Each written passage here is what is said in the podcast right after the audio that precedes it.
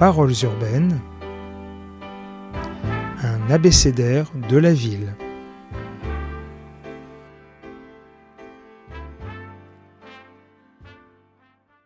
C'est comme commerce. Bonjour Pascal Madry. Bonjour Xavier. Alors, euh, je vais prendre juste les lignes hautes du CV parce qu'elle est très, le CV est très long. Alors, vous êtes euh, directeur de l'Institut de la ville et du commerce. Vous enseignez à l'école d'urbanisme de Paris.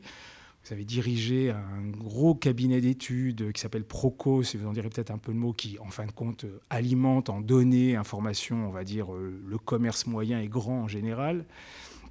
Mais avant qu'on se lance pour comprendre, euh, entre guillemets, cette intégration qui se joue entre le commerce et la ville, euh, j'ai une question sur euh, la discipline. j'ai l'impression que le commerce, peut-être je me trompe, mais vous me corrigerez, est un peu le parent pauvre en termes d'études et de recherche de la recherche urbaine. Est-ce que je me trompe en disant ça? Absolument pas. C'est un enfant mal aimé de, la ville. En tout cas, si, euh, on compare aux questions de logement, aux questions de mobilité, aux questions d'environnement, euh, il y a beaucoup d'appétence euh, et des étudiants et des enseignants pour investiguer tous ces champs-là. En revanche, le commerce, non, c'est sale, c'est une activité sale.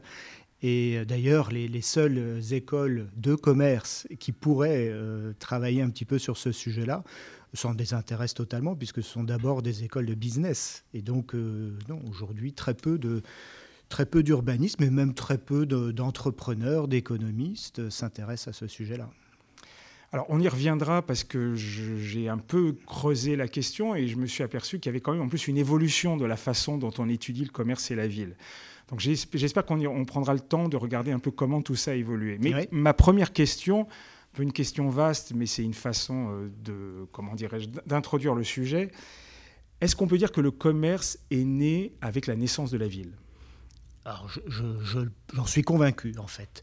Il y a un mot un peu compliqué pour dire cela, c'est que le commerce est consubstantiel à la ville. En tout cas, il est, né avec elle. Alors, ce sont en fait les, d'ailleurs euh, les historiens qui, le disent hein, et qui s'appuient pour ça sur euh, le constat de la révolution agricole euh, le jour où nous avons arrêté de chasser, de cueillir, de gambader dans la nature pour approvisionner nos frigos de, l'époque, donc le jour où on a inventé l'agriculture, en fait, on s'est mis à être efficace. D'abord, on s'est mis à travailler, mais on s'est mis également à être efficace et à créer ce que l'on appelle un surplus, à produire plus que ce dont on avait besoin. Et ce surplus, eh bien, il a fallu l'écouler et pour ça, il a fallu inventer des métiers, des potiers pour euh, stocker, euh, stocker les grains, euh, mais aussi, du coup, très vite, des vendeurs, et qui ont dû organiser pour ça des espaces, des magasins, des marchés. Et en fait, quand on regarde les, les restes des, premières villes humaines, elles comportaient alors systématiquement un palais, hein, un temple, et des magasins. Et des magasins. Donc la ville est née avec, avec le commerce et de la nécessité en fait d'écouler un surplus agricole. C'est l'histoire du circuit court. La ville euh, est le débouché d'un circuit court euh, qui commence avec la campagne. Alors est-ce qu'on peut, euh, évidemment un peu à la faucheuse, sans mauvais jeu de mots, est-ce qu'il y a des, des, grandes périodes, des grandes étapes d'évolution On va dire entre guillemets, si on reprend ce que vous venez de dire, c'est-à-dire de la boutique, est-ce qu'on pourrait dire de la boutique à nos jours? Est-ce qu'il y a des grandes étapes de la façon dont on a fait du commerce en ville? Oui, alors on peut. Enfin, je propose quatre périodes. Une période très longue, donc, euh, qui est celle de l'Antiquité, qui va jusqu'à la Révolution industrielle, et où là, le commerce reste essentiellement ce, débouché de surplus agricole. Voilà. Dans une, on va rester dans le cas de la France, euh, dans un pays euh, effectivement en majorité agricole. Et donc là, la forme de commerce qui prédomine, c'est quoi? Bah, C'est la boutique, c'est aussi euh, l'étal, euh, l'étal du marché, et euh, une chose qui a disparu, les ouvroirs, ces espèces de, battants que les artisans collaient à leur vitrine pour écouler leur, production. Donc ça, c'est une première phase qui a duré donc plusieurs millénaires.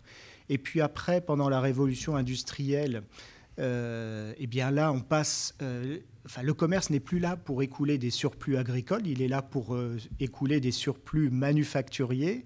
Et c'est dans cette période-là, au XIXe siècle, qu'apparaît véritablement la boutique au sens de lieu de vente détaché d'un lieu de production. Parce que jusque-là, elle était un espace qui venait se coller à, un atelier, à, de, la fabrique.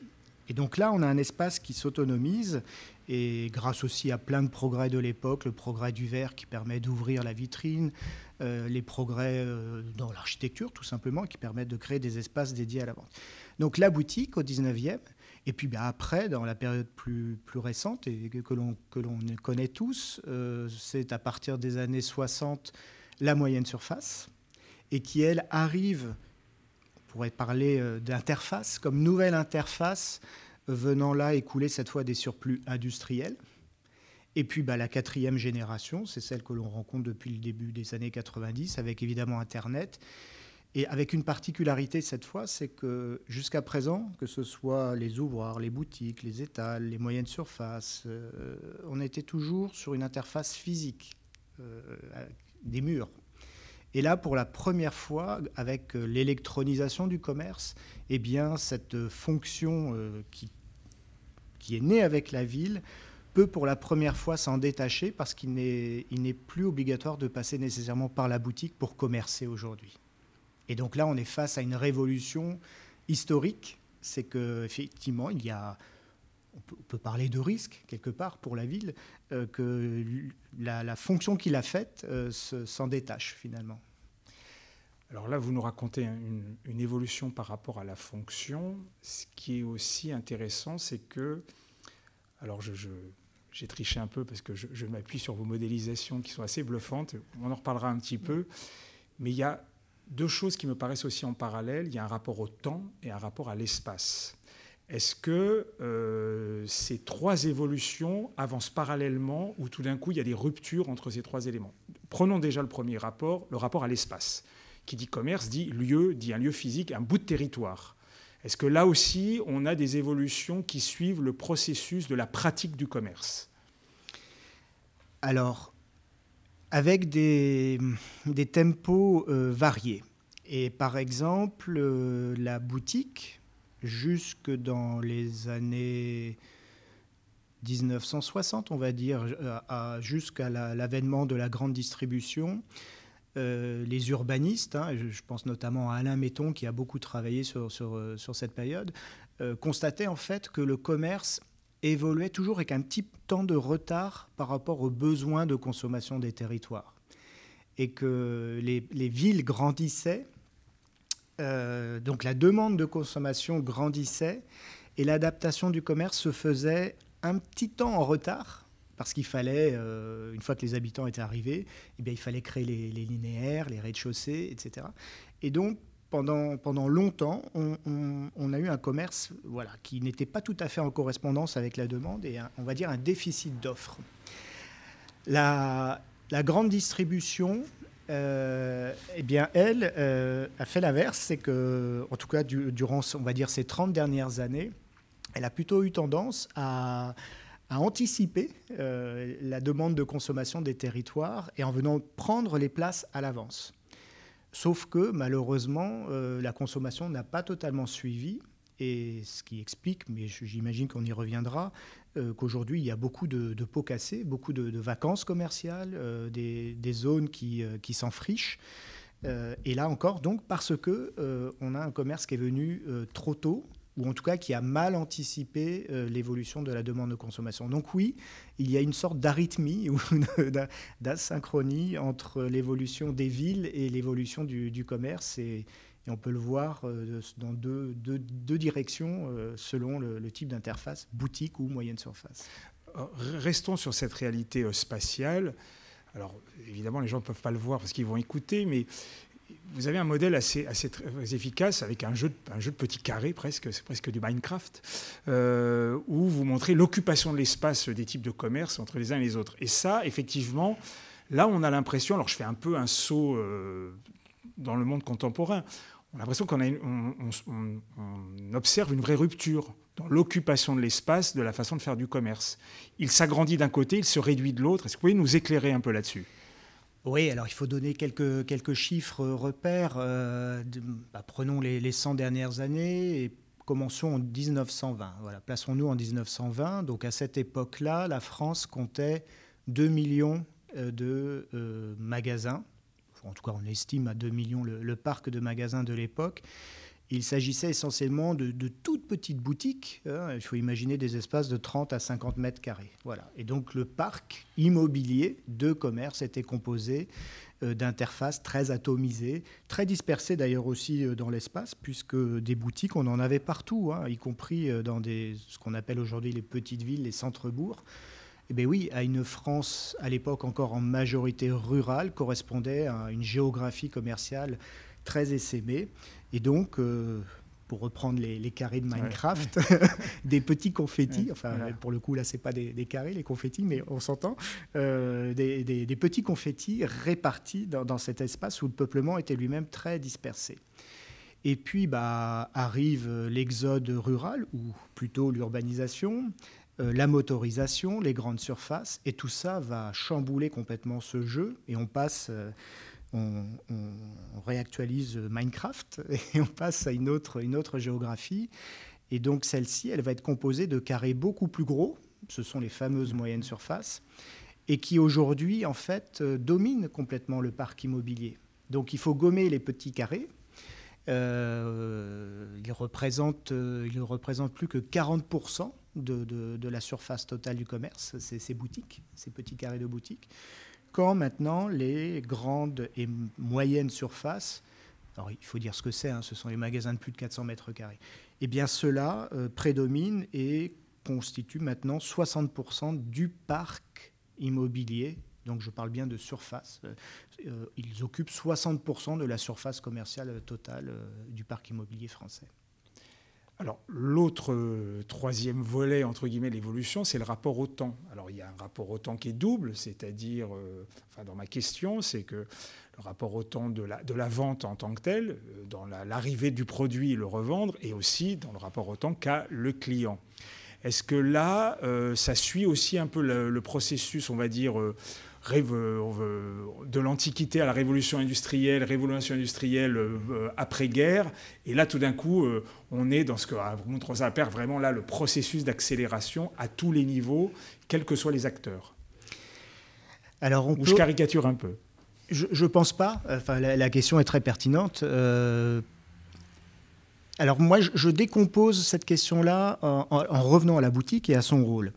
la boutique, en fait, j'ai déjà utilisé le terme d'interface. On peut aussi parler d'un média qui est là pour euh, gérer, euh, pour, accomplir une transaction marchande, mais derrière, ça implique en fait la gestion de trois flux. Un flux d'informations, c'est le consommateur qui se rend, le, client qui se rend dans, dans, une boutique et qui exprime un besoin. Et en réponse, un libraire, par exemple, qui va dire bah, Ça tombe bien, voilà, moi j'ai ce dernier ouvrage qui vient de sortir. Donc, ça, c'est de l'information. Et puis, euh, si, le, besoin peut être couvert, alors il y a transaction. Et cette transaction, va impliquer deux choses. Elle va impliquer un transfert de propriété. Le livre sort euh, des comptes du libraire et va dans le patrimoine du client. Et puis, en contrepartie, il y a un flux monétaire, un paiement. La boutique, c'est le lieu qui permettait de gérer ces trois flux en un même lieu et en un même temps. Tout ça se déroulait, euh, l'affaire de 3-4 minutes, tchac. Les grandes surfaces ont commencé à désynchroniser cela en, en sortant notamment la question de l'information avec tout ce qu'a permis la réclame et la publicité. On dit toujours une bouteille de Coca-Cola euh, dans un rayon de supermarché elle est euh, déjà à moitié vendue par la publicité. C'est parce que, justement, ce flux d'informations a commencé à être géré par d'autres, a commencé à être externalisé, comme diraient les, économistes, a commencé à être sorti de, la boutique. Et là, avec Internet, on voit que cette transaction marchande, ces, trois flux, sont encore en train de s'organiser différemment. Et donc, euh, maintenant, on peut se renseigner depuis n'importe quel, euh, euh, support digital, un téléphone, un, ordinateur, bien avant l'acte d'achat. On peut même payer avant le transfert de propriété. Et par contre, là où il y a peut-être une petite régression, sauf si un jour on, peut être tous livrés à, moins d'une heure, mais je pense que ce serait une aberration urbaine, économique, sociétale. Mais il n'empêche que le, là où peut-être on n'a pas totalement gagné, c'est que dans la, livraison des biens, eh bien, on a rajouté un peu, de, temps par rapport à ce que la boutique peut, offrir en temps moyen. Hein. J'exclus évidemment toutes les, livraisons de pizza à domicile, euh, les livraisons à moins d'une heure que certaines enseignes, y compris Grand GAFA, proposent et qui ne constituent pas l'essentiel des flux d'Internet. Euh, l'essentiel des flux Internet, c'est plutôt une livraison qui nous arrive deux jours, trois jours, une semaine, quinze jours après. Et ça, c'est quand même nouveau, je trouve, dans notre rapport euh, à la consommation. C'est que on a, vraiment éclaté ce que la boutique permettait d'optimiser, encore une fois, en un même lieu et en même temps. Alors maintenant qu'on a cette photographie, bah, on va rentrer un peu dans le dur, c'est-à-dire que ce qui se joue en même temps, on parlera un peu aussi de la crise sanitaire, parce qu'effectivement, euh, je pense que ça accélère, euh, de mon point de vue, un changement de paradigme qui se joue, mais on y reviendra. Et, là, j'ai une question un peu vaste, un peu large, et elle n'est pas piège, hein, elle est faussement Vaste, naïve, elle est un peu naïve. Vache, les trois V. Mais comment on pourrait euh, définir maintenant, euh, on va dire, euh, les, liens, parce qu'ils sont complexes, entre la ville et, le commerce, et je, je, je, ferai même une petite incise en disant la ville et son commerce.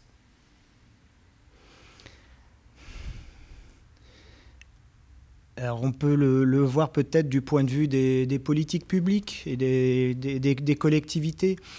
Euh, je dirais que c'est un rapport euh, schizophrène, enfin en tout cas très ambigu, marqué à la fois par un très fort attachement, en tout cas à certaines formes de commerce, et qui s'exprime par exemple aujourd'hui à travers cette attention très soutenue pour le centre-ville, pour les cœurs de ville, pour les magasins, pour les boutiques.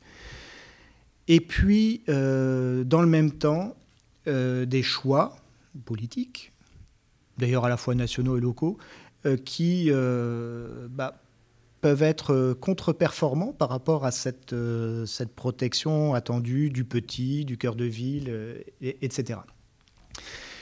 Et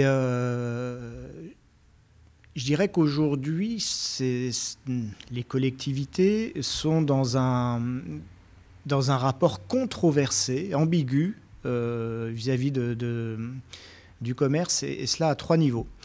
Euh, il y a une première controverse qui est est-ce que dans, la ville, est-ce qu'il est plutôt souhaitable d'avoir des boutiques ou des moyennes surfaces? Et ça, c'est un premier, un premier débat qui, euh, qui anime d'ailleurs l'urbanisme commercial depuis les années 70. Il y a un second sujet, c'est centre-périphérie. Est-ce qu'il faut euh, défendre le commerce en centralité urbaine, en densité, ou est-ce qu'il faut défendre euh, le, modèle de, la périphérie? Et la troisième controverse, c'est euh, le petit commerçant face à la grande distribution. Et je dirais que ces trois clés de lecture nous donnent tous les débats de l'urbanisme commercial de ces 40 dernières années. Alors, la, nouveauté, c'est que Internet euh, est en train de déplacer ces, controverses-là. Et je dirais qu'aujourd'hui, la question n'est pas. Enfin, il faut résoudre hein, ces controverses et on ne l'a pas fait. Mais donc, on a à finir le travail et il faut déjà se mettre à jour aussi des nouveaux enjeux. Et alors, si je reprends mes trois controverses, comment est-ce qu'on pourrait les reformuler aujourd'hui? Alors, la première, boutique contre moyenne surface. J'ai l'impression en fait que euh, la boutique comme la moyenne surface sont maintenant confrontées aux mêmes difficultés. Et par exemple, euh, la vacance affecte euh, à la fois les petits comme les grands magasins. Et la question, c'est de savoir si demain, le commerce continuera de se faire à travers des magasins, quelle que soit leur taille, petits et grands, ou des interfaces qui ne sont pas des magasins, mais qui sont des espaces logistiques. Et on appelle ça plateforme de livraison à domicile, on appelle ça consigne, on appelle ça euh, drive, etc., euh, etc. Mon avis, elle est là, la nouvelle controverse sur les formes. Après, le sujet centre-ville, périphérie. Bah là aussi, j'ai l'impression que le centre et la périphérie ont des intérêts communs maintenant, en tout cas un peu plus que par le passé. Et la vraie question est de savoir si on continue de faire du commerce avec de l'espace public, enrichi quand il est en centre-ville, appauvri quand il est en périphérie, ou est-ce qu'on passe par des espaces numériques Et la dernière controverse, c'est euh, le petit indépendant et euh, la grande distrib, qui ont longtemps été en concurrence. Eh bien, est-ce que ces deux acteurs-là n'ont pas, là aussi, un destin maintenant commun face à de nouveaux acteurs qui ne sont pas des commerçants? Et là on peut citer Amazon très clairement, qui sont des, euh, des logisticiens et des entreprises du numérique et qui s'invite comme nouvel entrant euh, dans, dans, le, dans le secteur du, du commerce. C'est plus qu'une invitation. Et qui, et qui même percute, euh, percute violemment, enfin, et cannibalise, hein, c'est le terme, cannibalise effectivement les, les, acteurs, euh, les acteurs présents.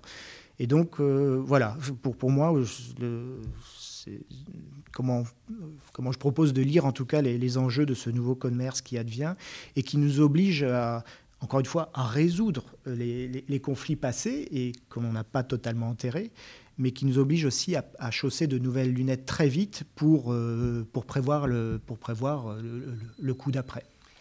Alors, quand vous nous racontez ces controverses ou même des fois ces formes de tension qu'il peut avoir entre les, entre les différents acteurs qui occupent l'espace commercial, petites boutiques, grandes boutiques, choses comme ça, et que ce jeu est en train de se recomposer, il y a un autre paramètre qui, moi, me chatouille un peu, c'est la réalité foncière, et j'y rajouterai son avatar néolibéral, la finance.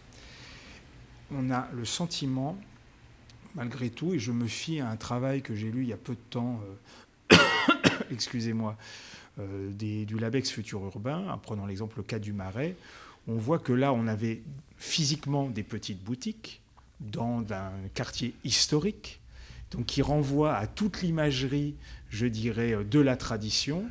Mais non seulement ce sont des enseignes globalisées, donc le problème de la taille est, secondaire, et ce travail montrait, euh, je dirais, qu'il n'y a même plus d'enjeu de rentabilité de la boutique en tant que telle, on rentrait dans des mécanismes de financiarisation. Alors, partant de ce constat, que peut-être vous pouvez contester, mais en tout cas, je, je pose ma question partant de ce constat, est-ce que là, tout d'un coup, euh, le commerce, il change d'échelle, il se, paradoxalement, se dématérialise dans la finance, peu importe la, les réalités d'Internet ou pas. Est-ce que ça, ça fait aussi chambouler les choses et par conséquent chambouler l'organisation urbaine? Non, non, mais je, je, partage complètement et c'était l'objet de ma thèse en fait, hein, qui a porté sur ce que j'ai appelé la déterritorialisation euh, du, commerce, sous-entendu euh, un commerce qui ne se raccrochait plus aux besoins réels de consommation des territoires, mais qui continuait de se développer en dépit de, de la consommation. Le, le, le, commerce est devenu un... L'immobilier de commerce, plus précisément, est devenu un produit financier depuis les années 90. Qu'est-ce qui se passe à cette époque? Alors, c'est l'époque où, d'abord les marchés financiers se dérégulent, mais euh, on aurait pu se dire que le commerce, après tout, c'est une activité locale euh, qui dépend de, qui est non euh, non transférable, non délocalisable et qui est donc très ancré aux besoins de consommation des territoires.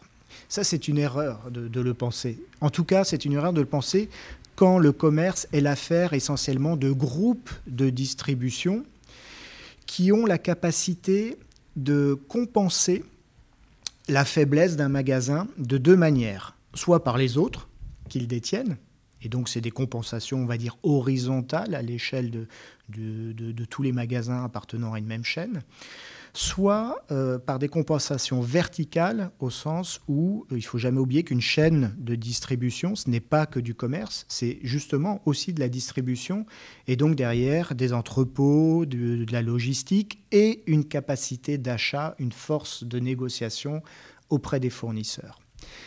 Qu'est-ce qui se passe dans les années 90 En fait, euh, le parc commercial est à maturité la grande distribution a réussi à renverser ces, petits commerçants traditionnels qui margeaient comme des cochons. Ça y est, on a enfin un commerce moderne euh, qui va pouvoir assurer la satisfaction des, besoins de consommation de, des ménages issus de, des Trente Glorieuses. Et on aurait pu se dire, on aurait pu se dire que voilà, tout, tout était fini à ce moment-là et qu'il n'était plus nécessaire de produire de, nouveaux, de nouvelles surfaces commerciales. Eh bien, paradoxalement, au moment où le marché est à maturité, eh bien, on va voir une accélération de la production de surface commerciale. Et c'est simple, là, durant ces, ces, est au milieu des années 90. Durant ces 25 années, on a produit autant de surface que durant les 40 précédentes années. Alors qu'encore une fois, la plupart des besoins de consommation des Français étaient satisfaits. Que s'est-il passé en fait? Eh bien, jusque dans les années 90, euh, notre grande distribution est arrivée pour se substituer à ce commerce traditionnel, et c'est ce qui explique la croissance des mètres carrés. Aussi parce que dans le même temps, les Français s'enrichissent, les 30 glorieuses, etc. Donc, il y a besoin de, faire croître le, parc aussi pour cela. Années 90, saturation des marchés.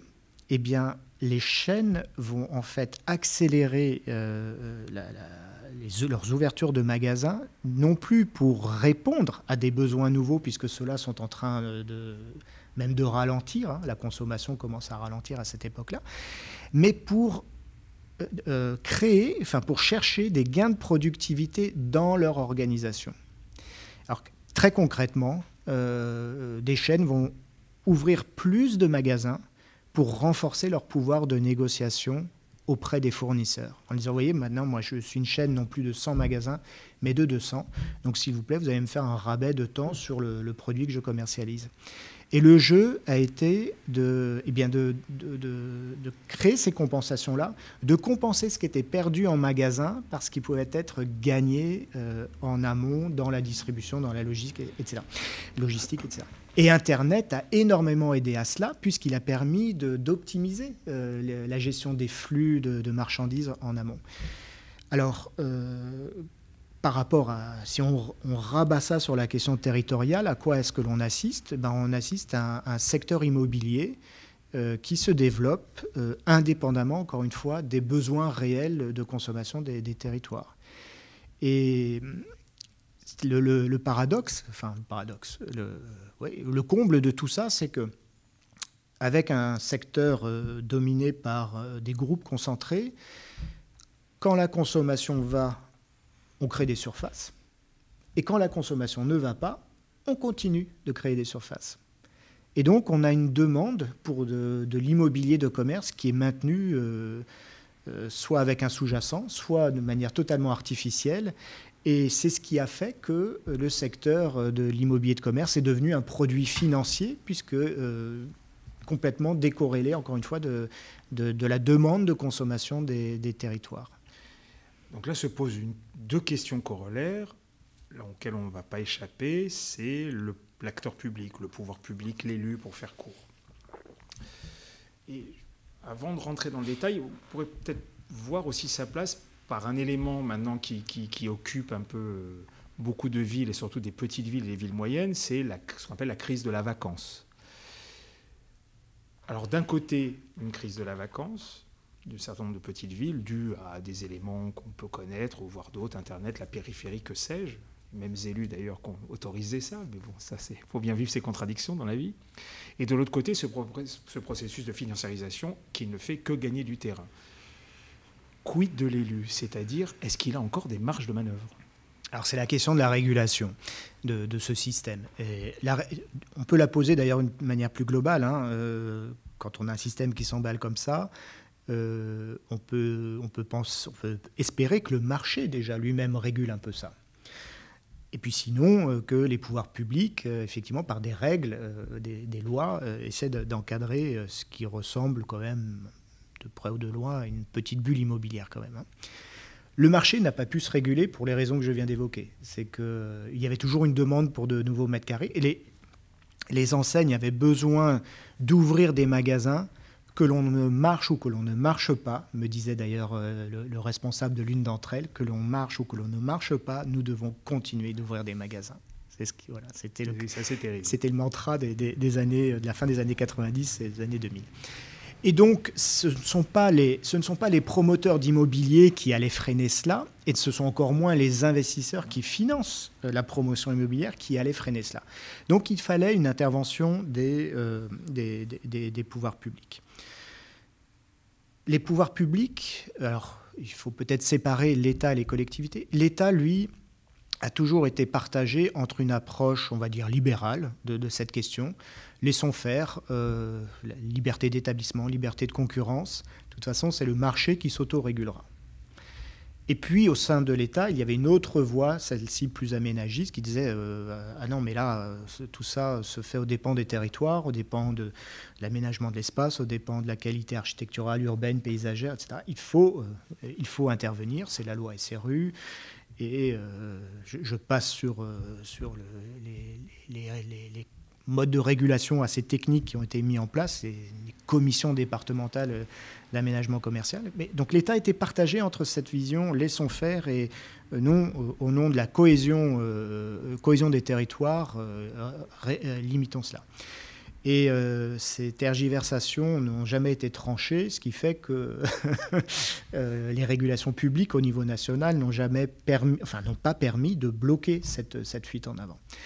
Au niveau local, je crois que l'on avait des élus qui étaient soit naïfs, qui pensaient que quand une enseigne venait euh, chez eux, quand un, centre commercial venait chez eux, c'était forcément parce que leur territoire était attractif. Ils couraient un peu après la TP. Et puis peut-être qu'ils étaient aussi intéressés par des recettes fiscales nouvelles. Et puis certains voulaient aussi appartenir au club des villes ayant accueilli euh, sur leur territoire un Ikea, un Decathlon, une Fnac. Euh, et, tout ça en toile de fond avec une forme de compétition territoriale euh, qui s'est quand même beaucoup développée durant les années 2000. Et, chacun voulait attirer à soi le développement euh, économique et notamment commercial, euh, plutôt que de voir fuir ses, concitoyens dans l'agglomération voisine. Donc des, des élus soit naïfs, soit complaisant, parce qu'encore une fois, inscrit dans une compétition territoriale. Et, le bilan de tout ça, c'est que ni le marché, ni les règles publiques euh, n'ont finalement permis de réguler euh, cette, cette bulle. Et bah, elle a fini par éclater d'elle-même. Et c'est donc cette question de la vacance commerciale. Je pense que c'est le, plus beau marqueur de, de, cette, de cette crise qui là éclate et qui montre que ben, on peut plus fonctionner comme ça. Et là, cette fois, le signal a très bien été compris, et par les investisseurs, et par les promoteurs, et par les enseignes, euh, on va dire en tout cas le commerce organisé, et peut-être que les... Alors par l'État, je pense aussi, peut-être que les, derniers à ne pas avoir complètement saisi euh, ce, changement de paradigme, pour reprendre vos propos, euh, ce sont certains élus qui continuent encore dans leur territoire à euh, à la fois défendre leur cœur de ville tout en, créant de nouvelles surfaces en périphérie. On a une trentaine de, villes moyennes qui s'inscrivent totalement dans cette trajectoire encore aujourd'hui. J'y ai pas pensé, mais en vous écoutant, euh, ça me fait poser une question. Dans le mécanisme que vous décrivez, dans ce processus-là, je me demandais, est-ce qu'il y a une si grande différence entre ce qu'on appelle les métropoles et les villes plus petites ou moyennes dans ce processus-là? Est-ce que les métropoles, d'une certaine façon, malgré l'attractivité, qui est un peu l'alpha et l'oméga maintenant euh, de, ces grands centres urbains, elles ne sont pas aussi touchées d'une certaine façon? Alors oui, elles le sont. Euh, elles le sont euh, avec une moindre intensité quand même. C'est-à-dire que la vacance commerciale, par exemple, est, d'autant plus élevée que l'on se situe dans des strates de villes petites. Euh, pour autant, moi, je ne dirais pas que les, métropoles sont préservées. Je dis, euh, je nuance euh, le constat en disant qu'elles sont touchées en retard. Euh, et donc les tissus les plus fragiles ont été les premiers touchés, les tissus commerciaux des petites villes, mais on a vu ensuite euh, les villes moyennes commencer à être impactées également, et puis ça remonte, euh, ça remonte maintenant dans les métropoles. Il faut jamais oublier qu'à Paris, par exemple, la vacance commerciale touche 10% des, des rez-de-chaussée d'immeubles, et cela avant la crise sanitaire. Euh, Toulon, qui est une grande métropole, alors certains contestent son classement en tant que métropole, mais c'est une grande ville, la vacance dépasse les 12%. À Marseille euh, également. Euh, donc les, métropoles ne sont, pas à l'abri de, cette, crise de suroffre. Simplement, elles sont, impactées avec un peu plus de, retard. Autre acteur important dans la ville, c'est le client, le citadin on l'appellera comme on voudra. Donc là, on est commerce, on va dire client. Est-ce que lui a foncièrement changé? Est-ce qu'il suit, si on reprend le début de notre entretien, ce processus antique, antiquité, révolution industrielle et les évolutions post, post après-guerre? J'ai fait un pléonasme d'ailleurs. Et quid du client? Voilà, comment lui se comporte-t-il en fonction de tous ces éléments? Est-ce qu'on arrive à le saisir? Il est insaisissable? Est-ce qu'il est vraiment si roi que ça Avec le euh, vieux slogan, le client est roi? Comment vous voyez le client euh, passé On va peut-être faire court, mais en tout cas actuel? Alors, je ne suis pas un sociologue de, la consommation, donc euh, je n'ai pas, un avis très très approfondie sur les, comportements de consommation. Euh, en revanche, d'autres ont travaillé la, question, et je pense notamment à Pierre Vol, qui, parmi toutes les analyses que l'on peut faire du comportement de consommation, lui utilise le, terme de multifacette. Donc, il, il y a des sociologues qui, construisent plutôt des visions déterministes avec un, consommateur qui évoluerait dans, ses attentes, dans ses valeurs, dans, ses motivations, etc. Lui, il dit qu'on est tous les mêmes, mais euh, comme une, boule, euh, comme une boule à facettes, selon les circonstances, on va afficher une, euh, personnalité avec des. Voilà. Et, ça permet de gérer derrière toute la question de la contradiction du consommateur. donc je dirais que nous sommes voilà, multifacettes. Peut-être que avec le, la, montée de l'individualisme, enfin, en tout cas de euh, l'individu qui, se revendique en tant que tel, euh, détaché de, ce qui autrefois pouvait euh, structurer son identité, les corps sociaux, les syndicats. Avec la montée de l'individualisme, je dirais que cette boule à facettes a gonflé encore et qu'il y a peut-être maintenant encore plus de facettes qui, s'affichent dans, le comportement du consommateur. Donc ça, c'est une première clé de lecture. La deuxième clé de lecture que j'ai, c'est que euh, contrairement à tous les autres acteurs que l'on vient d'évoquer, les investisseurs, les promoteurs, les petits commerçants, les enseignes, les collectivités, l'État, euh, c'est le seul qui ne soit pas régulé dans son comportement. Les enseignes doivent passer par des permis de construire pour s'implanter, doivent demander des autorisations d'exploitation commerciale pour venir s'implanter. Euh, les, promoteurs euh, ont eux-mêmes euh, des, restrictions quant à leur activité, etc., etc. Le consommateur, lui, il est roi.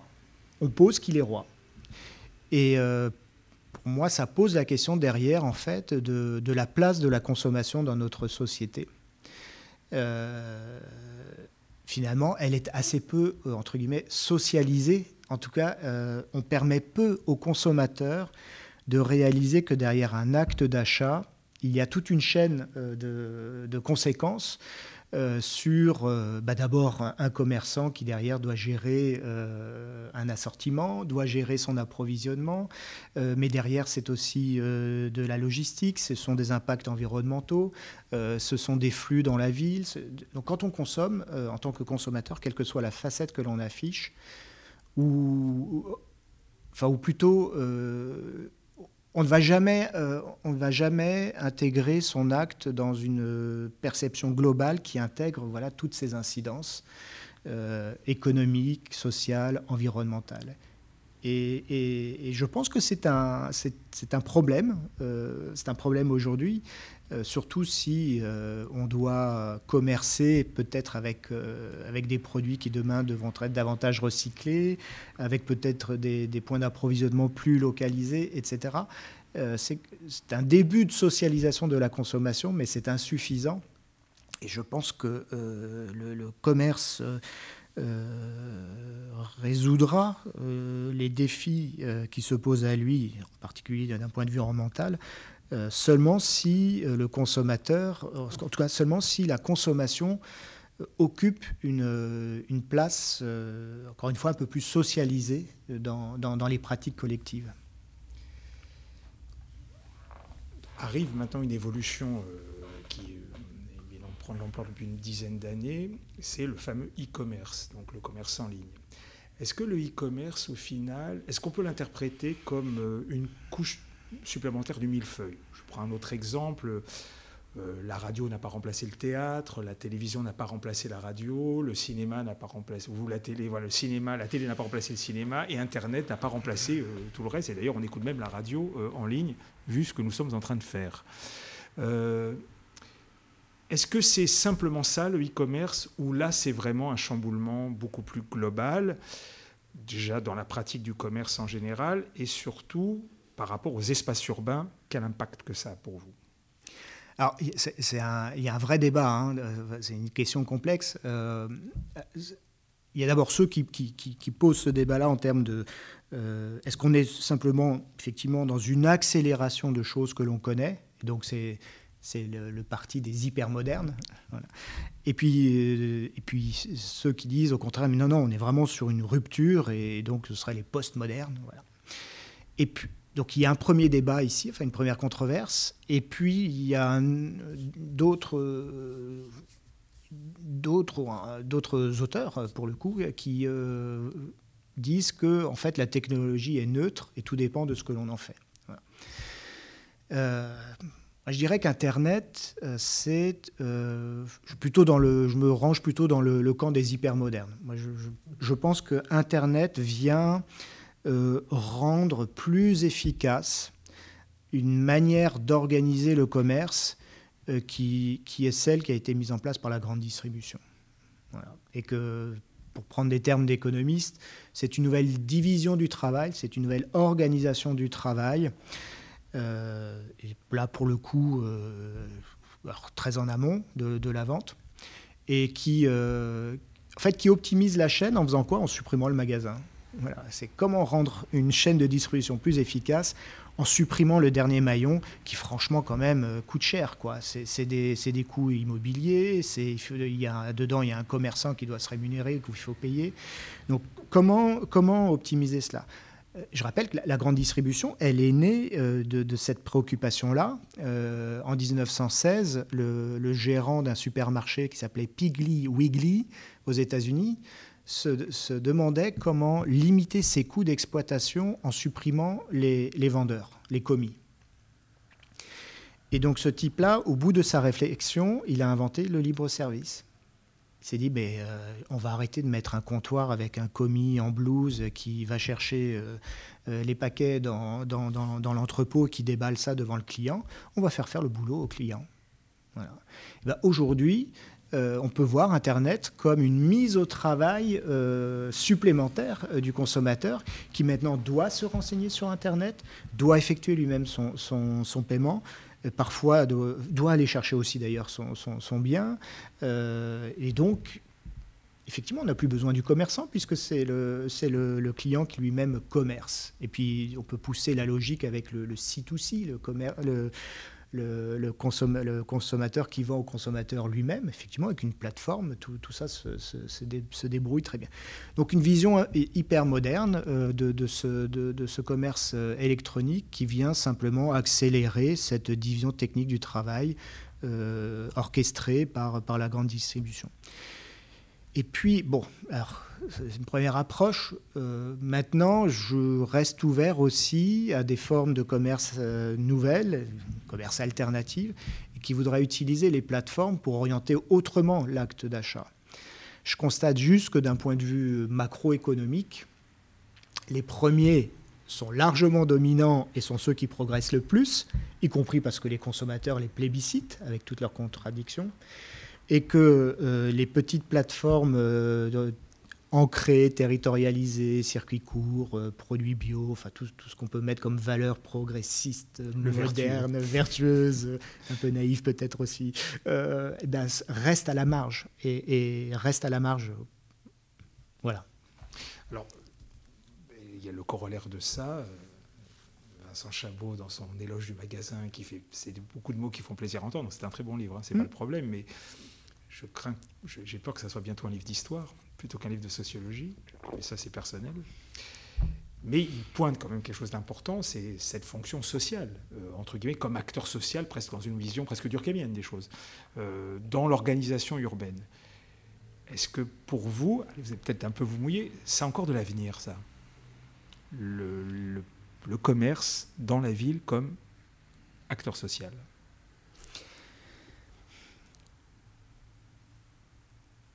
Est-ce que le commerce a voulu être un acteur social de la ville euh, Je dirais qu'il l'a été, mais peut-être euh, indirectement et sans, l'avoir voulu. c'est la magie de la boutique. En fait, on revient à elle. C'est que tout à l'heure, je disais que c'est une interface qui permet de gérer simultanément en un même lieu, en un même temps, un flux d'informations, un flux de biens et un flux monétaire. Il se trouve que tout ça, en plus, ça crée de l'animation, ça crée de la sociabilité, ça anime l'espace public. Mais je dirais que c'est une fonction en plus. Alors, euh,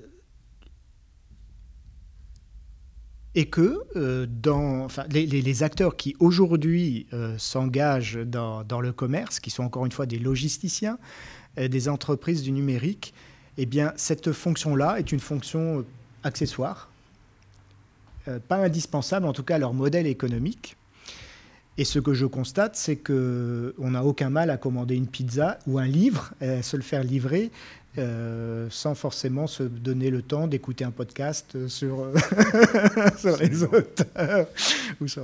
Donc on revient aussi encore une fois aux, contradictions du consommateur. Attention, ce n'est pas une fonction euh, née avec le commerce, c'est une...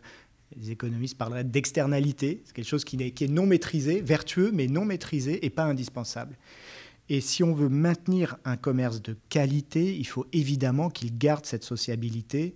C'est celle des terrasses de bar, c'est celle des, conférences euh, auxquelles on peut assister chez un libraire, c'est celle de la dégustation chez un pâtissier.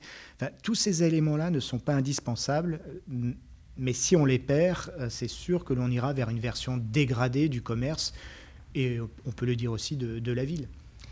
Alors on va conclure. J'ai encore plein de questions, mais c'est pas très grave. On en refera d'autres.